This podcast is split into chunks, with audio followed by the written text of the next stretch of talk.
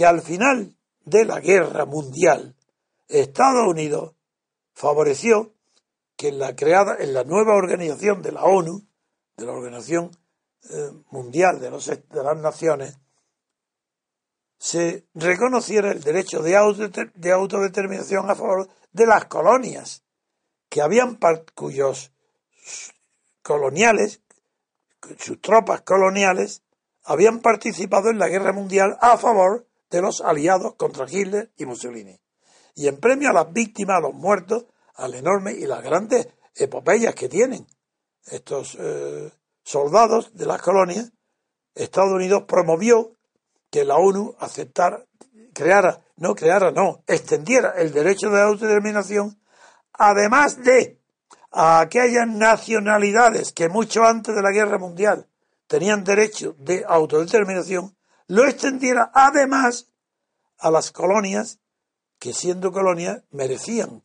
que fueran libres por su contribución a la guerra mundial contra el totalitarismo. ¿Está claro? Pues bien, esto es una confusión de mis propias palabras, porque soy yo el que he difundido en España que Estados Unidos eh, expandió, favoreció, aplicó el derecho de autodeterminación que ya existía, y no para las colonias, sino en concreto lo diré cuando lo crea el, el marxismo austriaco y cuando se extiende a la, a la internacional socialista, se están refiriendo en concreto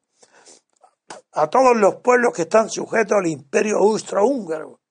y los que más crean las bases de lo que luego será el derecho de autodeterminación fueron aquellos pueblos judíos,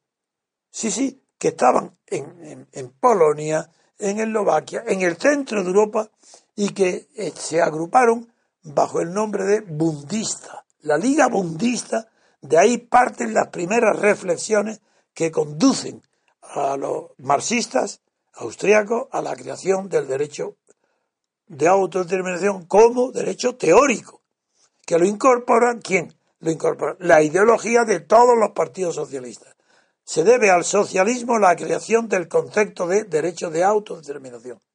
Y ese derecho de autodeterminación no existe. Hoy, después de la liberación de las colonias y después de que el imperio austrohúngaro después de la guerra europea primera, quedó liquidado creándose en Alemania la República de Weimar, desaparecen todos los derechos de autodeterminación de los pueblos que se llaman irredentos, porque eso ya lo habían conseguido. Sí, quedaban reivindicaciones pequeñas como la de Córcega, la de Trieste, la de Bretaña, nada. O como en España no existía ninguna reclamación de derecho de autodeterminación, ni del País Vasco ni de Cataluña. Eso es muy posterior. Eso nace al final del siglo XIX, cuando ya llevaban varias décadas, o dos décadas por lo menos, de existencia internacional del derecho de autodeterminación en la ideología del marxismo y de los partidos socialistas.